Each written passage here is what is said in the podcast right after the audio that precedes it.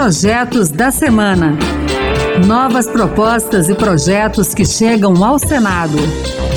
Olá, está no ar o Projetos da Semana. Eu sou Raquel Teixeira e a partir de agora você vai conhecer as principais propostas apresentadas no Senado Federal nesses últimos dias. No programa de hoje vamos falar sobre sigilo de dados de vítimas de violência doméstica, lei de cotas e muito mais. Então fique com a gente. A mulher que é vítima de violência doméstica acaba obrigada a buscar ajuda de vários órgãos da administração pública para impedir que o agressor volte a ameaçá-la, para ter apoio psicossocial e até mesmo para tentar a transferência escolar dos filhos por causa de mudança de endereço. E em todas essas situações, as informações pessoais da vítima alimentam os bancos de dados dos diversos órgãos com os quais se relaciona. E por entender que o sigilo dessas informações é imprescindível para garantir a segurança dessa mulher e de seus dependentes, a senadora Tereza Leitão, do PT de Pernambuco, apresentou nesta semana um projeto para garantir a proteção desses dados pessoais. Além de proibir o acesso externo às informações, a proposta exige que os dados necessários à elaboração de estatísticas e de políticas públicas sejam tratados a partir de critérios que considerem a situação de risco envolvida. Tereza Leitão lembrou que muitos estados já garantem essa proteção dos dados de mulheres que foram vítimas de violência doméstica. No entanto, ela acredita ser importante que uma lei nacional regule esse tema. Isso pode evitar que o banco de dados de um Estado que integre os cadastros nacionais fique acessível a um ente da federação que ainda não possui uma lei protetiva.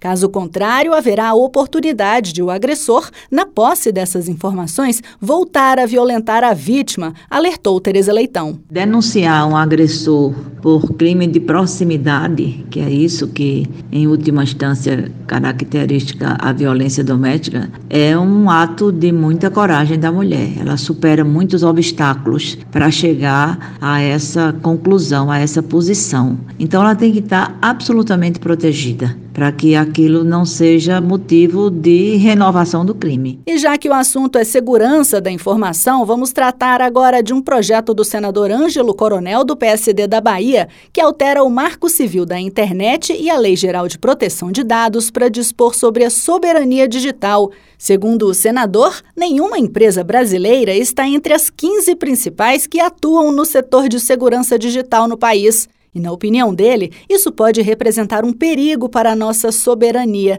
especialmente se houver algum desentendimento com algum país onde estiverem sediadas essas empresas. Por isso, o projeto de Ângelo Coronel prevê que a soberania digital seja um dos fundamentos do Marco Civil da Internet e da Lei Geral de Proteção de Dados.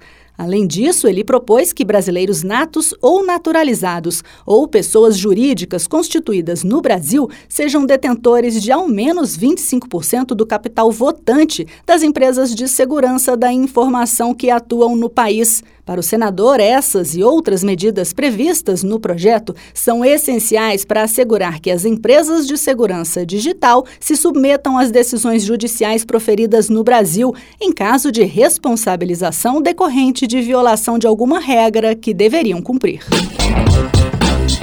O Código de Trânsito Brasileiro, em vigor desde 1997, promoveu algumas mudanças nas regras relacionadas à habilitação. Uma delas foi a necessidade de o um motorista recém-habilitado em prova de direção ter de passar por uma espécie de estágio, no qual, durante um ano, está autorizado a conduzir um carro, desde que porte um documento chamado Permissão para Dirigir.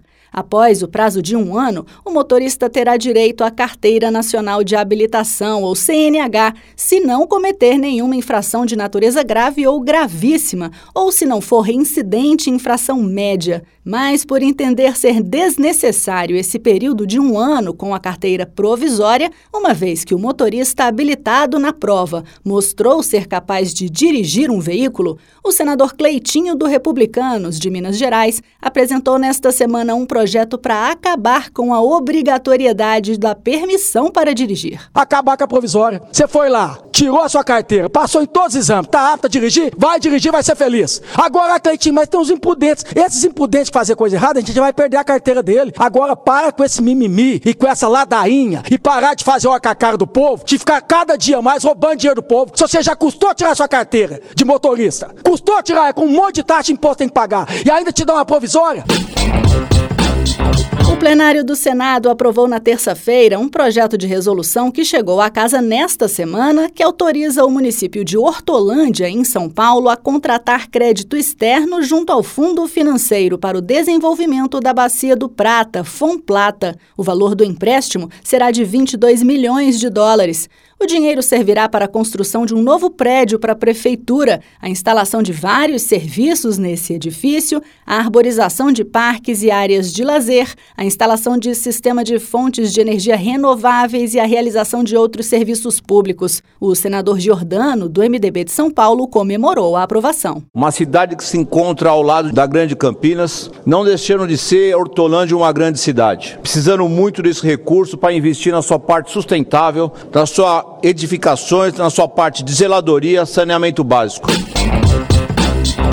Chegou ao Senado nesta semana o projeto já aprovado pela Câmara dos Deputados que torna permanente a lei de cotas para acesso a instituições federais de educação superior e de ensino técnico e nível médio. O texto prevê avaliação do programa a cada 10 anos para aprimoramento da política, redução da renda familiar per capita para um salário mínimo para os estudantes que concluírem integralmente o ensino médio em escola pública e inclusão dos quilombolas e dos estudantes estudantes de pós-graduação entre os beneficiários. Além disso, o texto prevê a destinação prioritária das vagas não usadas por integrantes de uma subcota para outra subcota. O senador Paulo Paim, do PT do Rio Grande do Sul, citou um estudo do Consórcio de Acompanhamento das Ações Afirmativas, que indica que, atualmente, os estudantes pretos, pardos e pobres brancos e negros correspondem a 52% dos matriculados nas instituições federais de ensino superior. A questão da inclusão daqueles que historicamente foram marginalizados é urgente. Isso se chama política humanitária. Ao longo dos anos, temos testemunhado a verdadeira transformação trazida pela política de cotas. Eu sempre digo que o acesso à educação não é apenas uma estrada para a justiça social, mas um chispa de luz que cruza a geografia brasileira para erradicar as barreiras que por tanto tempo discriminam nossa população. E a gente finaliza o programa falando de energia produzida a partir de fonte renovável. Um projeto do senador Carlos Viana, do Podemos de Minas Gerais, prevê a obrigatoriedade de instalação de placas fotovoltaicas nas escolas e unidades de saúde públicas espalhadas pelo Brasil afora. A ideia é fazer com que os prédios dessas instituições consumam energia produzida na própria unidade, por meio desses equipamentos capazes de transformar a luz solar em em eletricidade. Pelo texto, a instalação das placas solares deverá ocorrer no prazo de até 20 anos após a data da sanção do projeto, ficando isentas dessa obrigação aquelas unidades em que não for comprovada a viabilidade econômica e técnica para tal. Além disso, o projeto deve prever um sistema de produção capaz de atender toda a necessidade de consumo das escolas e unidades de saúde públicas. Assim, na opinião do senador, essas instituições instituições não precisarão gastar dinheiro para pagar a conta mensal de energia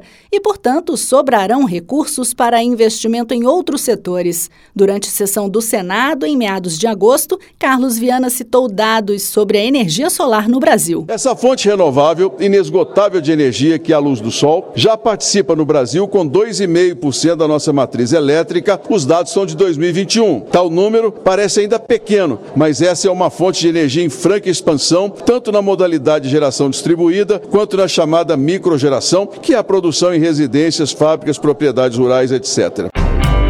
É isso aí. Você também pode participar do processo de elaboração das leis do país. Acesse o E-Cidadania no site do Senado, leia as propostas e vote para dizer se você é favorável ou contrário a elas. E que tal apresentar uma ideia que pode até virar um projeto de lei? Acompanhe o programa Projetos da Semana na Rádio Senado toda sexta-feira às duas da tarde e sábado às oito da manhã. A gente também está na internet, é só entrar no site da Rádio Senado e baixar o áudio para escutar quando quiser. Se preferir, o podcast também está nas principais plataformas. Com trabalhos técnicos de Cristiane Melo e apresentação de Raquel Teixeira, o Projetos da Semana fica por aqui. Muito obrigada pela companhia e até o próximo programa. Projetos da Semana. Novas propostas e projetos que chegam ao Senado.